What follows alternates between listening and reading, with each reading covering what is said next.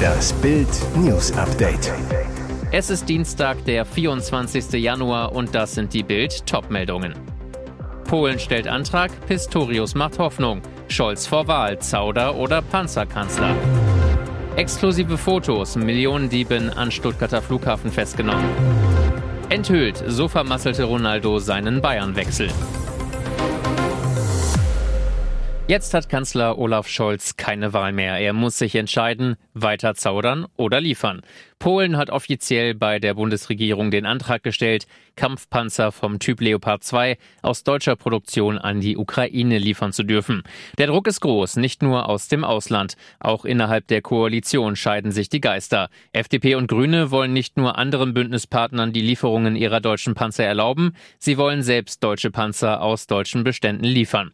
Der Kanzler und große Teile seiner SPD wollen das nicht. Der Antrag liegt offiziell nach Bildinformationen im Bundeswirtschaftsministerium Ministerium von Robert Habeck. Auch der hatte sich in der Vergangenheit für den Export der Panzer ausgesprochen. Der neue deutsche Verteidigungsminister Boris Pistorius sagte am Vormittag in Berlin, er erwartet eine schnelle Entscheidung auch über eigene Lieferungen Deutschlands. Ich rechne damit, dass in Kürze eine Entscheidung fällt, sagte er bei einem Treffen mit NATO-Generalsekretär Jens Stoltenberg.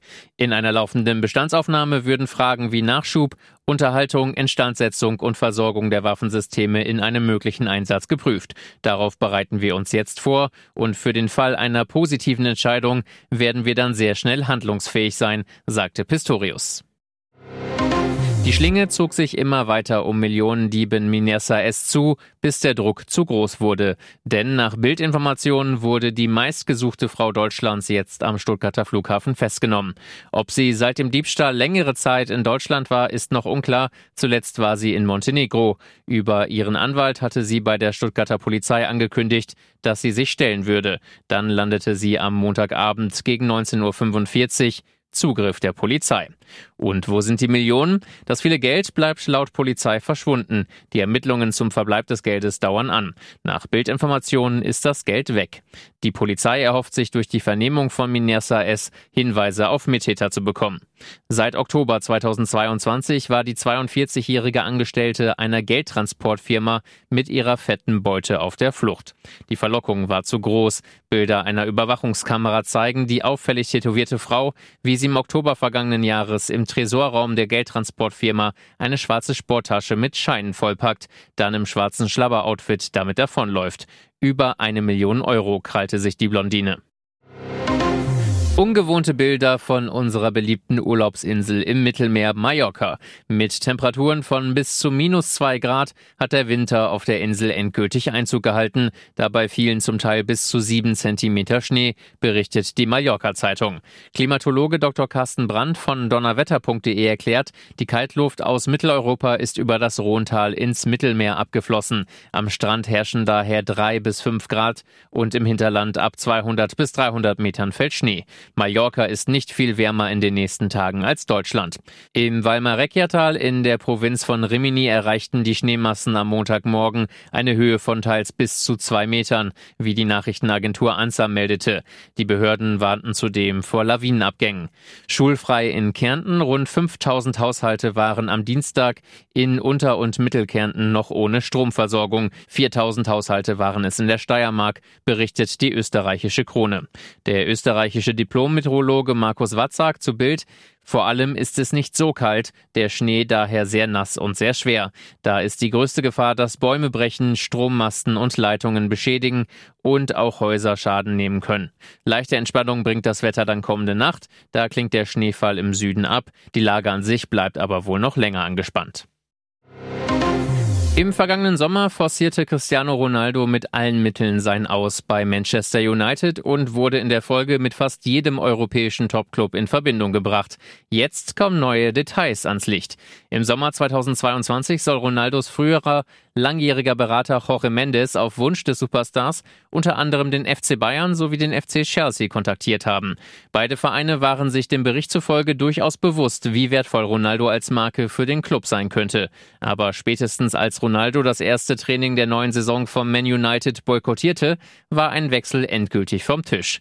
Nach Bildinformationen gab es allerdings auch keine Gespräche mit den Münchnern über einen Wechsel und Bayern war auch nie ernsthaft an Ronaldo interessiert, auch wenn man intern beim Rekordmeister schon mal durchgerechnet hat, ob Ronaldo Sinn machen würde. Bayerns Vorstandsboss Oliver Kahn im Juli zu Bild wir haben das Thema diskutiert, sonst würden wir unseren Job nicht gut machen. Ich persönlich finde, dass Cristiano Ronaldo einer der größten Fußballer ist, die es jemals auf diesem Planeten gab. Aber wir kamen zu dem Schluss, dass er bei aller Wertschätzung von uns allen in der aktuellen Situation nicht zu unserer Philosophie gepasst hätte. Und jetzt weitere wichtige Meldungen des Tages vom Bild Newsdesk. Klingelt der Postmann bald seltener, Postknaller, Brief ausdroht. In vielen Teilen Deutschlands könnte der Briefträger bald deutlich seltener klingeln. Die Deutsche Post überlegt, die flächendeckende Zustellung von Briefen und Paketen einzustellen. Wie die Welt unter Berufung auf den Betriebsrat des Konzerns berichtet, gibt es Planspiele, aus der sogenannten Post-Universaldienstleistung auszusteigen. Den Arbeitnehmervertretern zufolge wären dann 220.000 Arbeitsplätze in Gefahr. Die Post kann die Pflicht zur Austragung jederzeit und sogar nur für einzelne Regionen kündigen. Sollte der Konzern den Schritt wirklich wagen, müsste der Bund die Zustellung neu ausschreiben. Mögliche Folgen? Viele kleine Unternehmen könnten auf dem Land die Briefträger stellen, die aber nur noch an vier bis fünf statt an sechs Tagen kommen. Die Deutsche Post könnte sich weiter um die Zustellung in den Städten kümmern. Briefe zu verschicken dürfte vermutlich deutlich teurer werden. Karlsruher Hammer, Millionen plus für Parteien war verfassungswidrig. Das Bundesverfassungsgericht hat eine Erhöhung der staatlichen Parteienfinanzierung um 25 Millionen Euro für nichtig erklärt. Der 2018 von den Regierungsfraktionen im Bundestag beschlossene Anstieg auf damals 190 Millionen Euro pro Jahr sei verfassungswidrig urteilte das höchste deutsche Gericht am Dienstag in Karlsruhe. Vor allem habe der Gesetzgeber die Höhe der Anhebung seinerzeit nicht ausreichend begründet, erklärte die Vorsitzende des Zweiten Senats und Vizepräsidentin des Gerichts, Doris König. Damit gelte wieder die alte Gesetzesgrundlage für die Parteienfinanzierung. Was das konkret für die schon ausgezahlten Gelder heißt, blieb zunächst offen. Mit seiner Entscheidung gab das Gericht 216 Abgeordneten von Grünen, Linkspartei und FDP damals allesamt Oppositionsparteien recht. Diese hatten die Verfassungsmäßigkeit der Erhöhung in Karlsruhe überprüfen lassen. Auch wenn sie selbst genauso von der Erhöhung profitierten, hielten sie das satte Plus für unverhältnismäßig. Ihr hört das Bild News Update mit weiteren Meldungen des Tages. Nach nur drei Sendungen ist er wieder ganz der Alte. Erst vor anderthalb Wochen ist die 20. DSDS-Staffel gestartet. Dieter Bohlen sitzt nach der Pause in der 19. Staffel wieder in der Jury. Die Show soll familienfreundlicher werden, Bohlen sich mit seinen Sprüchen, lange Markenzeichen von DSDS, zurücknehmen. Aber klappt nicht. Bohlen beschert dem Format jetzt einen Sexismus-Skandal. In der Sendung von Mittwoch 25. Januar 2023, Anmerkung der Redaktion, zieht er über Teilnehmerin Jill Lange vom Leder. Bohlen, hast du irgendwas Normales gemacht oder hast du nur Abi und dich durchnudeln lassen? Krasse Worte, die Jill Lange tief verletzten und im Internet heftig diskutiert wurden. Die Sendung wurde vor mehreren Monaten aufgezeichnet, ist aber jetzt schon bei RTL Plus zu sehen. Lange meldete sich am Montag unter Tränen im Internet zu Wort. Dieter hat mich beleidigt und sie behauptet, nicht alle krassen Kommentare von Bohlen werden gezeigt. Auf Bildanfrage teilte RTL mit, im Kontext der Diskussion um Jills Dating-Show-Erfahrungen sahen wir keinen Anlass, den Dialog aus der Sendung zu schneiden. Und weiter, Jill hätte den Wettbewerb zu jedem Zeitpunkt verlassen können, wenn sie sich ungerecht behandelt fühlt. Das hat sie aber nicht getan. Dieter Bohlen reagierte auf eine Bildanfrage nicht. Jahrzehntelang war Deutschland ein Magnet für Firmen. Wo das Gütesiegel Made in Germany draufstand, war Qualität drin. Doch das hat sich geändert. Immer mehr Unternehmen verlegen Werke oder Forschung ins Ausland oder gehen ganz. Jüngstes Beispiel der deutsche Corona-Gigant BioNTech.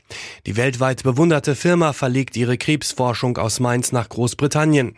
Grund für den Umzug die lahme deutsche Bürokratie. In England geht die Arzneientwicklung schneller, weil Behörden und Unternehmen eng zusammenarbeiten. Die Politik in Deutschland müsse daher endlich zeitgemäße Rahmenbedingungen schaffen, so Gründerin Özlem Türeci zu Bild. Absturzangst in Deutschland. Denn wie BioNTech machen es immer mehr. Medizingigant Bayer will sein Pharmageschäft nach China und in die USA verlagern. Begründung Europa sei innovationsunfreundlich.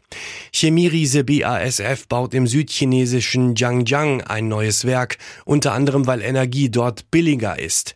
Folge am Standort Ludwigshafen droht 39.000 Mitarbeitern der Rauswurf. Gründe für die Abwanderung laut Wirtschaftsverbänden zu viele Vorschriften, zu hohe Energiekosten, Sozialabgaben. Hier ist das Bild News Update. Und das ist heute auch noch hörenswert. Ihr glaubt es nicht. Ich sitze bei der Polizei und erzähle euch gleich, was passiert ist. Schlagerstar Michel wurde in Spanien dreist beklaut mit einem ganz miesen Hundetrick. Man hat mir meine Handtasche aus dem Auto rausgeklaut, berichtet Michel via Instagram. Ich stand vor meinem Auto, habe die Schiebetür aufgehabt, weil mein Hund Maggie draußen an der Leine war. Ich stand an der Tür, da kam jemand und hat mich angesprochen, was das denn für ein süßer und schöner Hund sei. Während Michel abgelenkt wird, macht jemand die Fahrertür auf und ich habe es nicht gemerkt, so die 50-Jährige. Sie ist gerade gerade ganz allein mit ihrem Wohnmobil in Andalusien unterwegs und besucht Freunde. Der Dieb klaut ihre Handtasche, Geld, Ausweis, Führerschein, alle Papiere sind weg. Ich finde das sehr traurig. Ich frage mich immer wieder, wo das Gute ist im Menschen, klagt Michelle. Als Bild Michelle erreicht, ist sie noch immer fassungslos. So ein dreister Diebstahl ist mir zum ersten Mal passiert, aber sicher auch zum letzten Mal. Ich bin manchmal einfach zu vertrauensselig und wenn jemand nett zu meinem Hund ist, bin ich es auch zu ihm, so der Schlagerstar.